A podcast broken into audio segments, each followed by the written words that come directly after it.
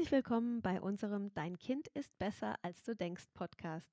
Der Podcast, der dir zeigt, warum du dem inneren Ernährungskompass deines Kindes vertrauen kannst. Ich bin Katharina von Confidimus und heute habe ich einen ganz besonderen Gast. Ich freue mich sehr auf das Interview mit Dr. Julia Feind, die Ökotrophologie studiert hat. Wenn sich also jemand mit Ernährungswissenschaften auskennt, dann sie. Und umso erstaunlicher ist es, dass sie sich spezialisiert hat auf achtsames Essen. Sie ist Rednerin auf Gesundheitstagen, gibt Kurse im Rahmen des betrieblichen Gesundheitsmanagements und ist auch Buchautorin. Eines ihrer Bücher trägt den originellen Titel Anleitung zum Übergewicht. Du kannst dich also freuen auf ein humorvolles und trotzdem auch tiefgründiges Interview. Schön, dass du zuhörst.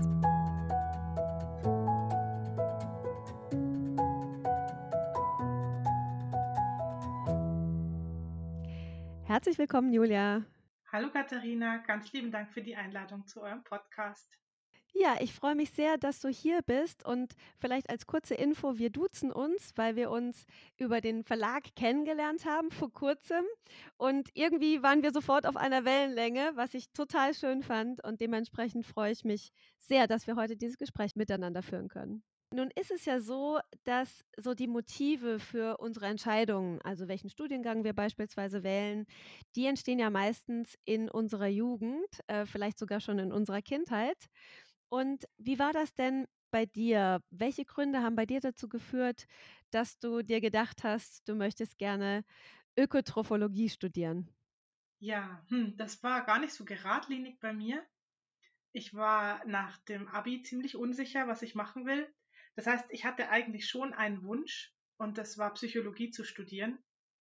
Aber dafür hat leider mein NC nicht gereicht und das, ähm, ja, ich wollte aber trotzdem gleich anfangen und meine zweite Wahl war dann Ernährungswissenschaft. Und ähm, Ökotrophologie habe ich studiert, weil es eben Ernährungs- und Hauswirtschaftswissenschaft ist. Und ich habe die Hauswirtschaft dann noch mitgenommen. Und äh, genauso wie bei der Psychologie war das Motiv bei der Ernährungswissenschaft, dass ich mein Verhalten irgendwie besser kennenlernen wollte, in dem Fall mein Essverhalten. Ich hatte da als junge Erwachsene schon ein Thema mit, ähm, mit Diäten schon Erfahrungen gemacht und so und wollte endlich wissen, wie es richtig geht mit der Ernährung und wollte mich da optimieren. Das war so mein Grundgedanke dahinter. Ja, das kenne ich ja ganz gut. Also ich habe ja nicht Ökotrophologie studiert, aber ich habe ja so als Fitnesstrainerin früher gearbeitet und habe da ja ganz viele so Ernährungslizenzen und solche Dinge gemacht. Und auch mein Ziel war so, Antworten zu finden auf eigentlich so ein bisschen die Frage, welche Diät ist die richtige für mich? war das bei dir dann auch so? Habe ich das so richtig verstanden? Ja, genau. Also mein Thema war auch ganz klar Abnehmen. Also ich habe mich schon als Jugendliche zu dick gefühlt. Und ehrlich gesagt habe ich es mit dem Sport nie so richtig gehabt. Da sind alle Ansätze im Sand verlaufen. Und meine Mutter ist auch schon jemand, heute noch jemand, die gern Diäten macht und sich immer zu dick fühlt. Und das habe ich da übernommen. Und die Frage für mich war tatsächlich, wie kann ich gesund und nachhaltig abnehmen? Und ähm, ja, Leider hat sich mein Wunsch nicht erfüllt im Studium. Ich kann mich noch erinnern, dass ich Semester um Semester auf diese Antworten gewartet habe und mir immer gedacht habe, ja, aber nach dem Grundstudium, da kommen wir zu den richtigen Themen und da äh, sagen die mir dann, wie richtiges Abnehmen geht. Es muss jetzt dann irgendwann kommen. Und dann war das Studium vorbei und die Diplomarbeit abgegeben und die Antworten waren immer noch nicht da und ich weiß noch, wie enttäuscht ich war. Und äh, ja, dass eben einfach die Wahrheit ähm, bei dem Studium nicht rauskam. Wie hast du dich denn eigentlich in der Zeit ernährt? Also wenn du sagst, du warst immer so auf der Suche ne, und jetzt kommt die Antwort für mich und die Antwort kommt, die Antwort kommt und sie kam nicht. Wie hast du denn dann diese Jahre deines Studiums eigentlich verbracht? Also wie hast du dich dann damals ernährt? Weil das ist ja nichts, was wir irgendwie verschieben können, sondern wir müssen ja eigentlich jeden Tag unsere Entscheidungen treffen. Ne? Ähm, wie hast du das damals gelöst? Das ist mir ein bisschen unangenehm. Also ich kann mich noch erinnern, dass ich, ich hatte auch sehr wenig Geld im Studium dass ich mich streckenweise von Toast ähm, mit irgendwelchen Aufstrichen ernährt habe und auch von Fertigprodukten, zumindest am Anfang von meinem Studium. Und dann kam erst, also ich, ich hatte ja tatsächlich kaum Ahnung von gesunder Ernährung, im, im, muss ich im Nachhinein gestehen. Und erst im Laufe des Studiums habe ich dann angefangen zu experimentieren, habe mich natürlich auch mit Kommilitonen ausgetauscht. Die einen haben dann schon gesagt, ja, die Ballaststoffe sind das Wichtigste und die anderen haben gesagt, nee, nee, das Gemüse ist das Wichtigste und die Dritten haben gesagt, nee, du musst einfach nur den Zucker weglassen. Ähm, aber selbst da hat tatsächlich das Studium uns auch nicht weitergeholfen. Also wirklich auch für konkrete Ernährungstipps ähm, war das nicht zu gebrauchen. Und gegen Ende von meinem Studium habe ich dann schon auch so ein, so, eine, so ein eigenes Gefühl dafür gehabt, was ich für gesund halte. Nur leider konnte ich meinen eigenen Vorstellungen auch überhaupt nicht folgen. Also das war für mich auch unheimlich frustrierend, dass ich zwar eigentlich so wusste, in Anführungszeichen, also so ein richtiges Wissen ist es ja nicht, was gesund ist oder, oder was ich essen sollte, aber es ist mir überhaupt nicht gelungen, diese, diese Vorstellungen auch umzusetzen. Also es gab quasi so eine Diskrepanz zwischen dem, was du dir vorgenommen hast und dem, wie du es dann gelebt hast, oder? Verstehe ich das so richtig? Also das ist ja etwas, was ich eins zu eins so kenne. Also ich habe ja damals in meiner Fitnesstrainerinnenzeit mir alle möglichen Vorsätze gemacht und habe gesagt, ich werde auf keinen Fall irgendwie was Süßes essen und ich werde ähm, ja mich von viel Obst und Gemüse ernähren und äh, ja, wie auch immer so die unterschiedlichsten Ideen hatte ich dann und dann bin ich immer wieder an meinen eigenen Ansprüchen gescheitert. Also war das bei dir auch ein bisschen so? Ja, ich kann mich auch erinnern, jetzt, jetzt wo du erzählst, kommt mir das auch wieder so hoch, dass ich eben auch so so extreme oder so eingleisige Ansätze gemacht habe, wo ich gesagt habe, so ich esse jetzt einfach mal eine ganze Weile dieses oder jenes nicht mehr oder ich, ich esse jetzt keine Süßigkeiten mehr und das habe ich immer am schnellsten wieder hingeschmissen. Ähm, aber ich kann mich auch einfach die ganze Zeit erinnern, dass es, dass ich mich so orientierungslos gefühlt habe und das aber die Schuld immer bei mir gesucht habe. So, ich bin so undiszipliniert, ich weiß doch, wie es geht, ich müsste doch und so weiter. Und ich kann mich jetzt gar nicht mehr so im Einzelnen daran erinnern, was ich gemacht oder gelassen habe, aber dieses an dieses Gefühl kann ich mich noch erinnern, dieses, auch diese Abwertung von mir selber. Obwohl ich ja die ganze Zeit daran gearbeitet habe, mehr Wissen zu bekommen und mehr Experte zu werden, habe ich mich eigentlich immer schlechter damit gefühlt. Das kann ich gut nachvollziehen. Und irgendwann bist du ja dann auf einen für dich passenderen Weg gestoßen. Was ist da passiert und wie kam das zustande? Ja, mir ist schon mit den Jahren klar geworden, dass Diät halten einfach nicht das gesunde Abnehmen sein kann. Das habe ich ja auch selber an mir lang und breit ausprobiert und was mir fehlte, war die Alternative. Ich wollte gerne in die Ernährungsberatung gehen, was ich ähm, eigentlich erst jetzt langsam umsetze, 20 Jahre später, ähm, und habe mich immer gefragt, was soll ich den Leuten denn dann sagen? ja, macht keine Diäten, ja, und dann sagen die mir, ja, was soll ich denn dann machen, dass ich nicht dick und fett werde? Und so war halt irgendwie auch so meine, meine Denkschiene. Und dann ähm, habe ich angefangen zu promovieren, habe ich äh, angefangen, meinen Doktor zu machen und bin neues, in ein völlig neues Umfeld gekommen. Bin in eine neue Stadt gegangen, neue Kollegen gehabt. Und einer von diesen Kollegen hat mir von Uwe Knob das Buch Hunger und Lust in die Hand gedrückt, weil wir, der war schon ein bisschen älter als ich, ein bisschen lebenserfahrener und wir haben ja so gequatscht und ich habe ihm so erzählt, ja, ich würde ja gerne, aber ich weiß nicht wie. Und, und er sagt, ich habe ein Buch für dich. Und dann hat er mir den Uwe Knob in die Hand gedrückt, also sein Buch. Und ich habe das gelesen und ich war so, oh, wie, der ist Ernährungswissenschaftler und der darf alles essen. Und das war, das war so ein total, das war mein erster Wow-Moment. Da kamen noch ein paar mehr hinterher und ich habe noch ein paar anders, andere wirklich tolle Bücher gelesen.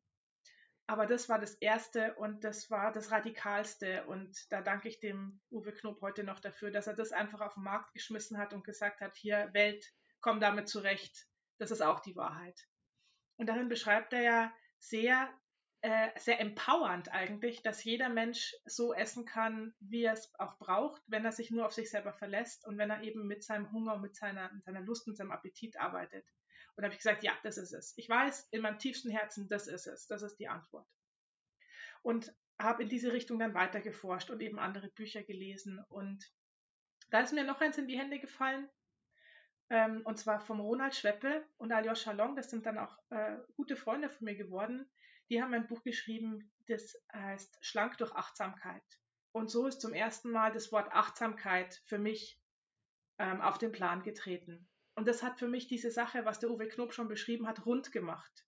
Da, da fehlte mir irgendwie immer noch so ein Aspekt oder eine Erklärung oder eine, mh, hm, ja, eine Sache, die, ähm, die das für mich noch erklärt, warum das funktionieren soll.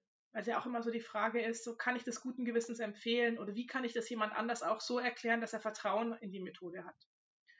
Und das war gerade in der Zeit, eben vor ein paar Jahren, als Achtsamkeit so voll durch die Decke geschossen ist, als, äh, als Schlagwort, wo man mit Achtsamkeit alles verkaufen konnte.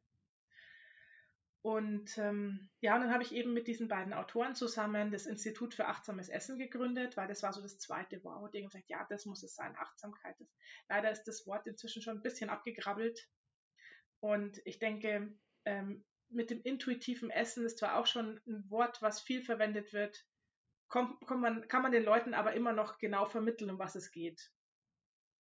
Also geht es bei mir beim achtsamen Essen im Grunde um nichts anderes als ums intuitive Essen und ja, ich habe dann angefangen, Seminare zu geben zu dem Thema. Ich wollte unbedingt dieses, diese, diese Botschaft, die für mich so wahr war und so, und so gut und so heilsam, wollte ich unbedingt in die Welt streuen. Und ich habe das Glück, dass ich eben in, in enger Verbindung mit der Volkshochschule stehe und auch äh, angestellt arbeite und dadurch einen ziemlich leichten Zugang zu dieser Plattform hatte. Und ja, und seitdem mich eigentlich nebenberuflich immer ständig damit beschäftige, irgendwie dieses Thema weiter in die Welt zu tragen ähm, und die Leute von diesen, von diesen Zwängen zu befreien. Ich sage immer, es geht mir darum, dass ihr eure Freiheit zurückbekommt. Die Freiheit, das zu essen, was ihr wollt und die Freiheit, ähm, nicht mehr schlecht über sich selber und über Essen denken zu müssen. Ja, weil ich glaube, diesen Leidensweg gehen einfach nach wie vor wahnsinnig viele Menschen. Und vielleicht noch mal kurz so einen Schritt zurück. Also du bist ja so darauf aufmerksam geworden und hast das dann für dich umgesetzt. Wie stark hat sich denn dein Leben dadurch verändert? Also es war keine, keine schlagartige Veränderung, weil auch der Prozess ja so wirklich Baby Step by Baby Step war. Und ähm, ich brauchte auch eine ganze Weile, um auch Vertrauen wieder zu mir selber zu fassen und, und auch mal loszulassen aber es war, es war einfach, das Wunderschönste war, dass ich kein schlechtes Gewissen mehr hatten muss, haben musste, äh, wenn ich was Süßes gegessen habe. Und ich bin halt voll das Schleckermaul.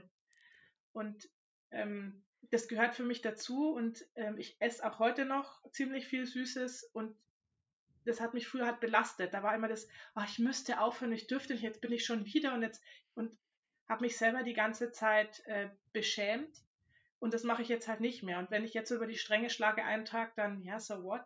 Dann schlage ich halt über die Stränge, werde ich es schon brauchen oder so. Das war der, die fundamentalste Veränderung. Und es gab dann nochmal eine Phase, wo ich richtig viel Energie hatte, um das achtsame Essen ähm, nochmal noch mal strenger, sage ich mal, umzusetzen, wobei es nicht streng ist, sondern nochmal intensiver umzusetzen.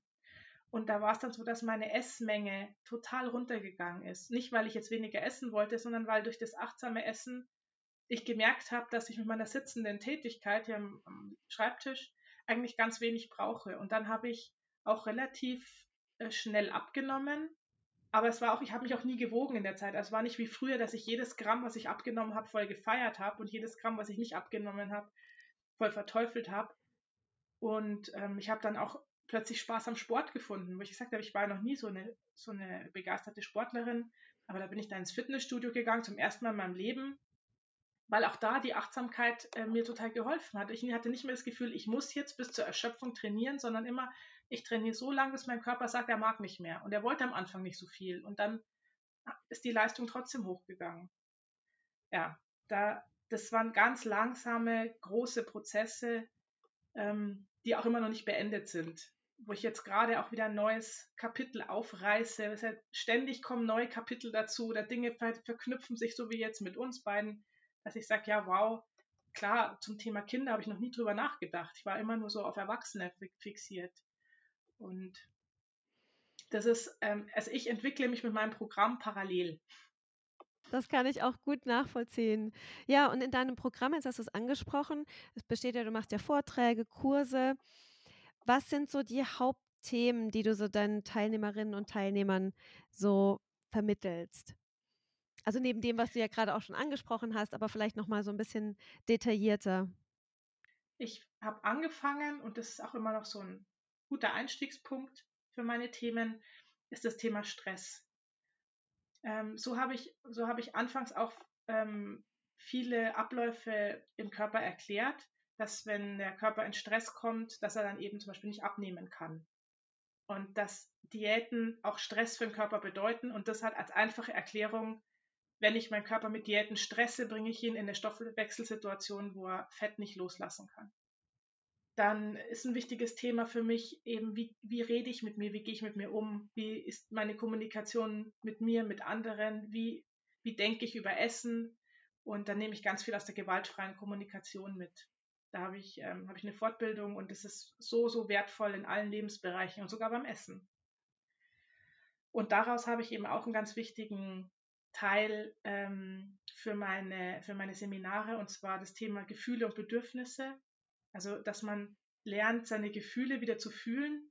Ich, ich, wenn ich am Anfang vom Seminar die Leute frage, so fühlt ihr eure Gefühle? Also wenn ich es fragen würde, dann würden alle sagen, ja sicher, ich bin mal traurig, ich bin mal fröhlich aber es ist nicht zu fassen, wie wenig wir, oder umgekehrt, es ist nicht zu fassen, wie viele Gefühle unbewusst bleiben und, und ungefühlt und unausgedrückt. Und hinter jedem Gefühl steht ja ein Bedürfnis, also unter jedem negativen Gefühl ein unerfülltes Bedürfnis.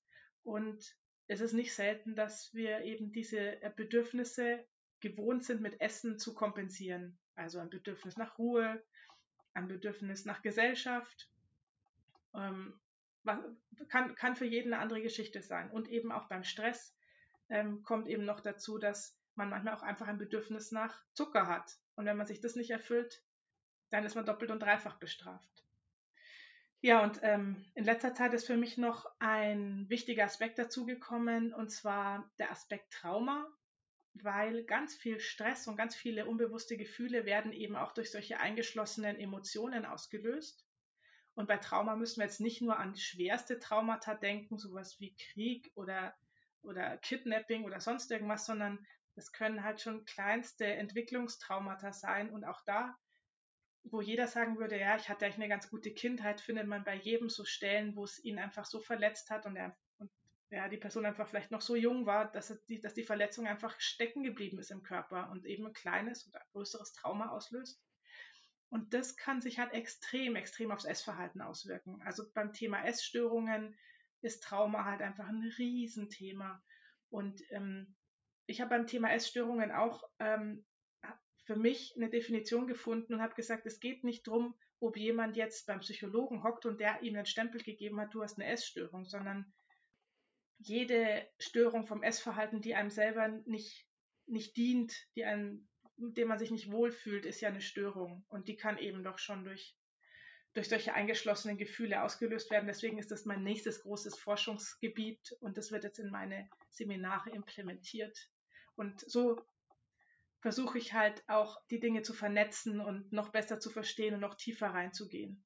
Ja, sehr schön. Also das finde ich jetzt auch gerade total spannend, dass du auch zum Beispiel die gewaltfreie Kommunikation ansprichst, weil ich habe auch früher schon Kurse besucht im Bereich gewaltfreie Kommunikation zu einer Zeit, als ich noch nicht wusste, dass ich Confidimus machen würde und wir das eben auch mit dem Thema Essen verknüpfen würden. Und irgendwie finde ich das total spannend, dass du die gleichen Parallelen da quasi auch siehst und ziehst und du eben spezialisierst auf die Erwachsenen und wir haben das eben jetzt mehr so auf das äh, Familiengeschehen bezogen.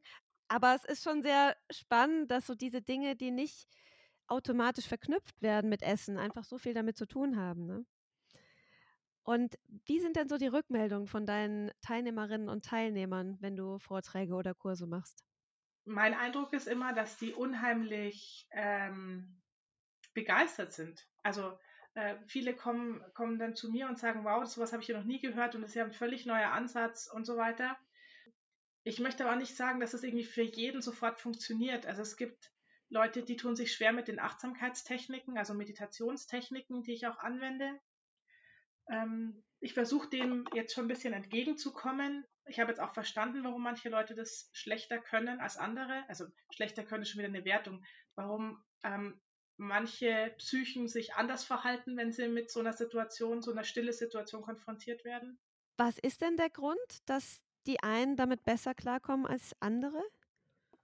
Also ein Grund ist, ich wage nicht zu sagen, dass ich alle Gründe weiß, ein Grund ist, dass manche Menschen ein sehr hoch erregtes Nervensystem haben. Ein Nervensystem, das praktisch ständig im Flucht- und Kampfmodus ist, mehr oder weniger ständig. Prinzipiell ein sehr hohes Erregungsniveau aufweist. Wenn man jetzt einem Menschen, der von seiner inneren Einstellung auf Kampf oder Flucht ist, sagt, setz dich ruhig hin, mach die Augen zu und schalt deine komplette Umwelt aus, dann kann man sich schon vorstellen, dass der Person das schwerfällt, weil eigentlich ihr inneres System sagt, mach die Augen auf, pass auf alles auf, hier könnte hinter jeder Ecke eine Gefahr lauern. Und es gibt eben vorbereitende Methoden, um das Nervensystem ein bisschen runterzufahren, ganz einfache körperbezogene Übungen, und es gibt eben auch Meditationsübungen, die für Menschen, die sich da schwerer tun, aufgrund dieser, ähm, dieser sozusagen Systemeinstellung, ähm, die sich leichter tun mit anderen Übungen. Also ich habe auch eben Übungen, wo die Augen offen sind und man sich bewegt. Das geht dann meistens besser als diese klassischen Stillsitzen Sachen. Also machst du deine Vorträge und Kurse auch sehr interaktiv mit vielen Übungen? Wie kann ich mir das vorstellen? Ja, unbedingt. Ich möchte so viel Austausch reinbringen, wie es irgendwie möglich ist. Deswegen ähm, hadere ich noch sehr mit dieser momentanen Online-Situation, dass ich halt im Moment, wie gesagt, alles nur online machen kann, weil mir der Austausch einfach auch so gut gefällt. Als du vorher gefragt hast, was die Rückmeldungen sind, ist meine Lieblingsrückmeldung ist, wenn ich die ersten Sachen so erkläre oder die erste Übung gemacht habe und die Leute plötzlich verstehen, worum es geht und dann die Augen leuchten und erst liegen alle noch so, hängen alle noch so schlapp in ihren Sitzen und plötzlich richten die sich auf und schauen mich an und sagen, wie, was, wow, wirklich? Das ist mein liebster Moment. Und, äh, und den nehme ich mir halt, wenn ich die Leute nicht persönlich sehe. Und es ist so, dass Essen eine sehr körperliche Angelegenheit ist. Und ähm, ich tue mich leichter, wenn ich, in, wenn ich körperlich auch in der Nähe bin von den Leuten äh, einfach, ich, ich, da kann ich dir eine Anekdote erzählen, die es sehr schön zusammenfasst. Ähm, ich weiß nicht, ob du diese Achtsamkeitsübung kennst, wo man eine Rosine extrem langsam und achtsam essen darf. Ich bin ja nicht so der Rosinen-Fan, deswegen ja. gibt es die Übung, deswegen gibt es die Übung bei mir ähm, mit einem Stück Schokolade. Und ich hatte also ein Online-Seminar und ich habe das vorher gesagt, bitte möge sich jeder ein Stück Schokolade bereitlegen. Und das hat schon mal überhaupt nicht funktioniert. Der eine hat mir dann im Chat geschrieben, ob er es auch mit einem Schluck Spezi machen kann. Also Spezi heißt bei uns das Cola-Mix-Getränk. Und ich so, äh, nee, das wird nicht klappen. Und in der, dann habe ich den Kurs nochmal gemacht und habe noch spezifischer geschrieben, Leute, es muss ein Stück Schokolade sein, außer ihr mögt keine Schokolade, dann nehmt halt eine andere Süßigkeit, aber legt es euch bereit und da, da, da. So, und dann haben, hat das ganz gut geklappt. Und ich sage so, und jetzt nehmen wir das Stück Schokolade, mal in die Finger und wollte gerade so, also das ist, geht ja urlangsam. Ja, als erstes fühlt man es und dann, nachdem man es ewig gefühlt hat, schaut man es an und nachdem man es angeschaut hat, riecht man es. So, und ich sage, wir nehmen das Stück Schokolade und sehe gerade noch am Bildschirm, wie eine, das in den Mund steckt komplett. Und ich so, nein, ausspucken, ausspucken, Abbruch. So, und das ist halt das Problem. Und wenn ich da bin, dann sehen die, was ich mache mit meinen Händen und dann folgen die mir natürlich noch ganz anders und dann haben die Teilnehmer einfach auch mehr davon, weil ich präsenter bin. Und ich habe halt mehr davon, weil die Teilnehmer präsenter sind. Ja, ich glaube, also mir geht es auch so, dass ich einfach so diesen Kontakt mit echten Menschen natürlich wahnsinnig schätze. Ne? Also, und das ist natürlich schade, dass das jetzt im Moment gerade nicht so gut umzusetzen ist. Ähm, ja, Nichtsdestotrotz bin ich auch froh, so über die Technik und dass man sich auch über die Distanz irgendwie austauschen kann. Aber klar, manches geht verloren. Und gibt es denn irgendein Erlebnis, das du mal hattest, wahrscheinlich dann in einem Präsenzseminar, das dich vielleicht nochmal ganz besonders berührt hat? Ähm, ich habe jetzt nicht irgendeine total anrührende Story, wobei sicherlich, ähm, da waren einige interessante Personen dabei in meinen Seminaren, dadurch, dass ich die meistens nur in so Kompaktseminaren habe, kann ich es nicht so nachverfolgen. Aber ich hatte einmal ein Seminar, das nicht so kompakt war, das ging über mehrere Wochen und da konnte ich es nachverfolgen und da gab es eine Geschichte, die ich so gefeiert habe. Und zwar hat eine Teilnehmerin erzählt, dass sie jeden Tag mit dem Zug von München nach Augsburg oder so nach Hause fährt und geht dann, wenn sie von der Arbeit nach Hause geht, einmal durch den kompletten Münchner Hauptbahnhof. Und der wurde kürzlich renoviert und da ist jetzt eine Fressbude an der anderen. Also wirklich Essen neben Essen neben Essen neben Essen. Und es ist, es schreit eine an von allen Richtungen. Und sie sagt, sie tut sich so schwer. Sie, sie möchte gern zu Hause mit ihrem Mann Abendessen und der kocht auch meistens und sie hat auch schon so einen Hunger und sie muss sich so quälen, dass sie durch diese Fressstände durchgeht, ohne was zu kaufen. Und dann kauft sie sich eben doch manchmal was, weil sie ja, weil es so appetitlich ist und sie so hungrig ist. Und dann mampft sie sich das halt rein mit schlechtem Gewissen und kommt dann ohne Hunger zu Hause an und muss dann praktisch auch noch mit dem schlechten Gewissen noch was essen, obwohl sie keinen Hunger hat. Und das hat sie total belastet.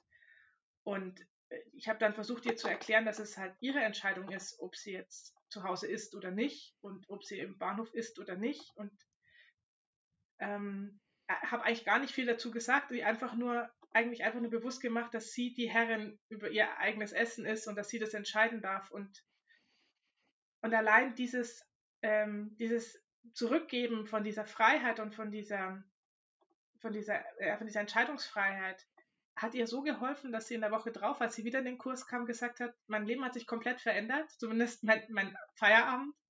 Sie hat gesagt, ich gehe da durch und wenn ich Lust auf was habe, dann kaufe ich es mir und dann esse ich es und wenn ich keine Lust habe, dann kaufe ich mir halt nichts. Und dann sagt sie, manchmal kaufe ich mir einen Muffin und stecke ihn in die Handtasche und dann gehe ich nach Hause und nach dem Abendessen stelle ich fest, oh Gott, ich habe ja noch einen Muffin in der Tasche, den habe ich komplett vergessen.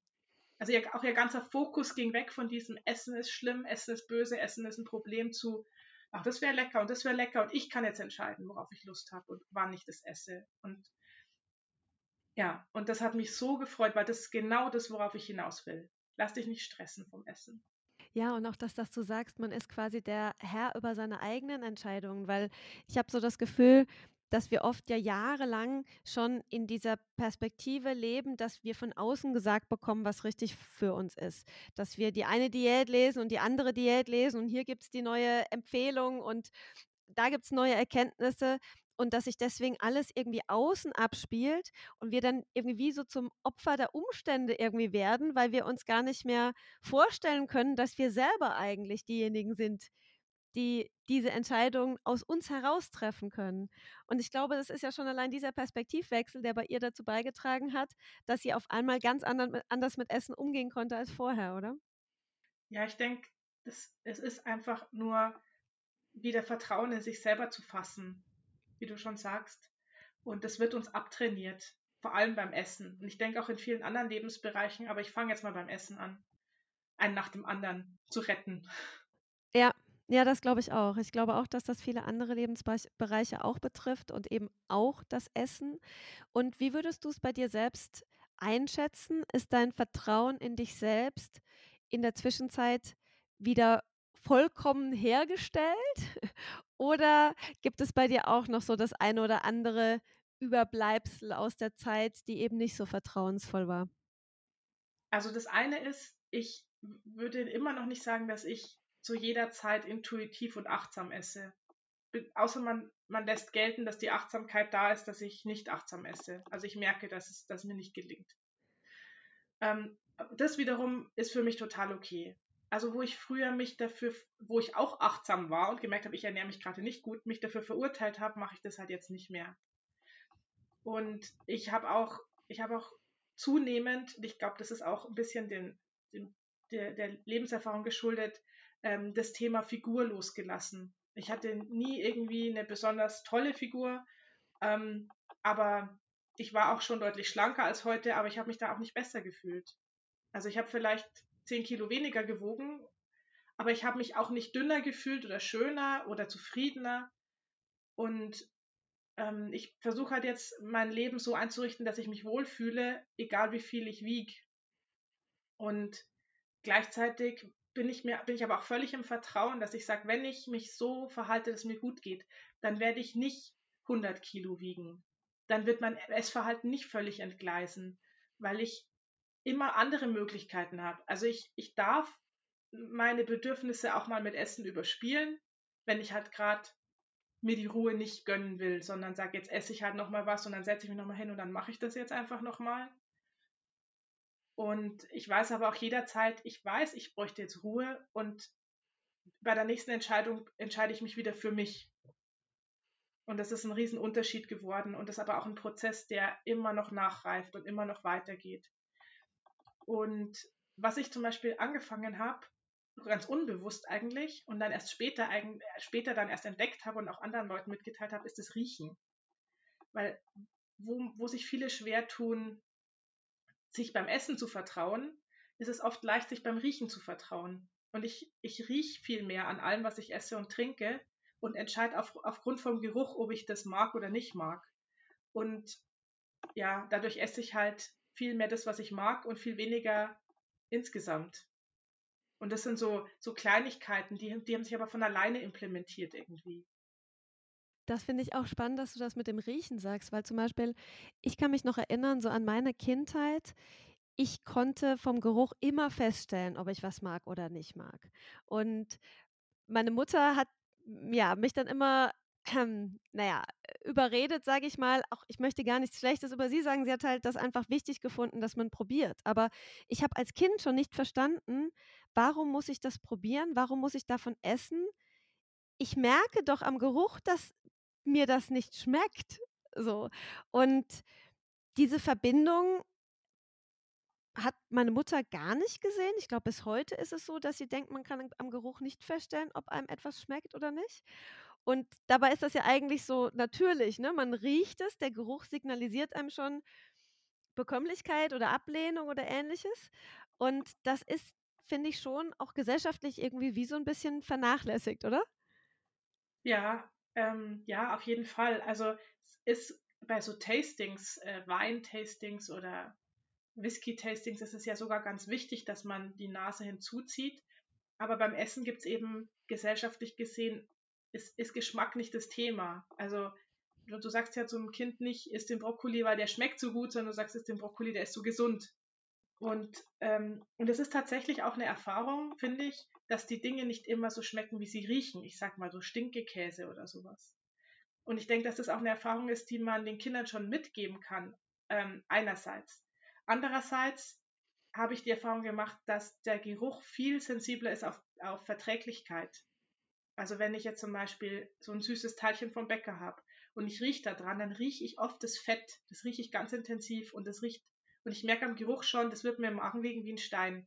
Wenn ich es dann trotzdem esse, weil aus verschiedenen Gründen, warum man eben Dinge isst, die man eigentlich gar nicht besonders mag, dann schmeckt es mir vielleicht gar nicht schlecht, weil der Zucker da drin, der, das, der macht das alles wieder wett und so weiter. Aber der Geruch lässt sich nicht so leicht betrügen wie der Geschmack. Weil der Geschmack, das ist ja oft, wenn süß dominiert oder salzig dominiert, ich, dann nehme ich auch das Thema Chips immer sehr gerne. Wenn man an Chips riecht, hat man viel weniger Lust darauf, die zu essen. Da riecht man vielleicht erst so dieses Paprika-Aroma, aber dann, wenn dieser Fettgeruch durchkommt, dann riecht man schon, wie schlecht einem die bekommen. Also wenn ich Chips essen will, dann achte ich darauf, nicht vorher intensiv dran zu riechen, weil sonst habe ich schon gar keine Lust mehr drauf. Und ich denke deswegen, dass, ja, das ist sehr, sehr unterschätzt. Der Geruchssinn ist sehr unterschätzt und gleichzeitig ähm, hat es auch, hat es auch System, weil du sollst Dinge essen, die du nicht riechen magst, weil sie gesund sind. Also, das sagt nicht ich, sondern das ist sozusagen der gesellschaftliche Irrtum. Ja, das stimmt. Also ja, mein Lieblingsbeispiel, das habe ich ja auch schon in einigen Folgen vorher mal erwähnt, dass ich Rosenkohl bis heute einfach überhaupt nicht mag. Ähm, übrigens auch diesen Stinkekäse, ne? So schimmeligen Käse mag ich auch überhaupt nicht, bis heute nicht, schon als Kind nicht. Und da geht es mir eben so, dass ich den Geruch schon total abstoßend finde. Also eigentlich sagt mir alles an meinem Körper, das ist nicht das Richtige für dich. Und das kann ich eigentlich nur über den Geruch schon, schon herausfinden. Ja.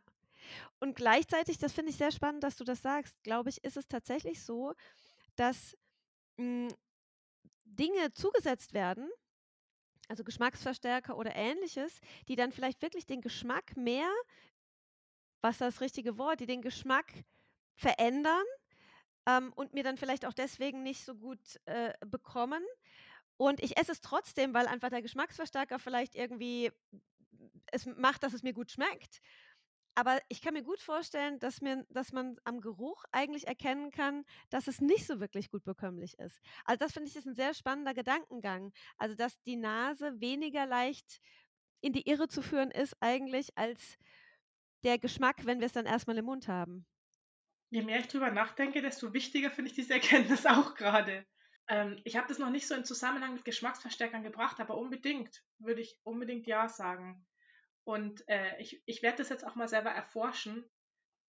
Ähm, noch, also noch mal tiefer erforschen mit der Riecherei. Ich muss die ganze Zeit an Milchprodukte denken. Und Milchprodukte, also gerade Kuhmilchprodukte, die riechen eigentlich immer eher eklig. Also auch so ein Joghurt, der schmeckt vielleicht ganz gut, aber an Joghurt zu riechen, finde ich jetzt zum Beispiel auch nicht so prickelnd. Bekommt ihr das nicht so gut? Also ist es generell so, dass die zum Beispiel Milchprodukte nicht gut bekommen? Also ich müsste jetzt auch mal im Joghurt riechen. Ich würde jetzt auf den ersten, äh, also auf Anhieb würde ich denken, mir, ich würde schätzen, dass ich finde, dass es ganz gut riecht. Aber das kann ja auch wieder möglicherweise mit den unterschiedlichen Bekömmlichkeiten zu tun haben, oder? Unbedingt. Also ich denke auch, dass dass die, dass gerade die Nase ähm, einem sehr klar anzeigt, was man mag, also was, was man verträgt und was nicht. Jetzt habe ich aber auch eine Sozialisation hinter mir, die sehr Kuhmilch-basiert ist. Und einfach, ich habe auch viele ähm, Vorlieben entwickelt, die Kuhmilch betreffen. Ich trinke zum Beispiel viel lieber pasteurisierte Haarmilch, also so ultra hoch erhitzte Milch, weil die so einen leichten Vanillegeschmack entwickelt, als jetzt die gesunde, frisch vom Bauern, Vollmilch, äh, unbehandelt oder so. Also ich finde frische Kuhmilch richtig widerlich. Ich mag die ultra verarbeitete aus dem Tetrapack. Und da sagt, da müsste mein Körper mir ja eigentlich sagen, hey, das ist nicht das natürliche Produkt und ähm, das Natürliche müsste ja eigentlich, gerade wenn man sehr achtsam damit umgeht, müsste mir ja besser schmecken und besser tun. Aber da gehört halt einfach noch mehr dazu. Da ist halt viel Sozialisation dabei und viele Erfahrungen. Und wenn ich halt da meinen Grießbrei hingestellt gekriegt habe, war das immer ein, ein Ausdruck der Liebe und so weiter. Und dann mag ich halt den Geruch und den Geschmack. Also da kann man sich, glaube ich, auch immer nur bis zum gewissen Grad drauf verlassen. Und es gibt ja auch zum Glück noch andere Möglichkeiten, um rauszufinden, was einem bekommt. Ja, also ich finde, was dann eben auch wieder nicht so einfach zu überlisten ist, ist tatsächlich die Bekömmlichkeit dann im Magen. Ne? Also das ist ja so der Klassiker. Die Chips schmecken vielleicht erstmal ganz gut, aber im Magen hm, liegen sie dann vielleicht unangenehm drin rum, vielleicht. Ja, auch da habe ich festgestellt, dass die Leute sich schwer tun, die Seminarteilnehmer sich schwer tun, diese Rückschlüsse zu ziehen. Also auch da muss man erst wieder ein bisschen Aufmerksamkeit hinlenken Während andererseits ich immer wieder höre von Leuten, die sagen, oh, ich habe gestern eine Packung Nüsse gegessen und heute wiege ich ein halbes Kilo mehr, das ist mir schon auf die Hüften geschlagen. Also da ziehen die Rückschlüsse, die so völlig aus der Luft gegriffen sind. Und ich denke, an so Glaubenssätzen und Überzeugungen zu arbeiten, ist einfach auch ein ganz, ganz wichtiger Teil. Da kann man schnell vieles auflösen und ohne dass man jetzt Diät halten muss, ein besseres Essverhalten haben, indem man einfach den Schmarrn nicht mehr glaubt und stattdessen sich auf das verlässt, was man wirklich fühlen und, und erspüren kann. Ja.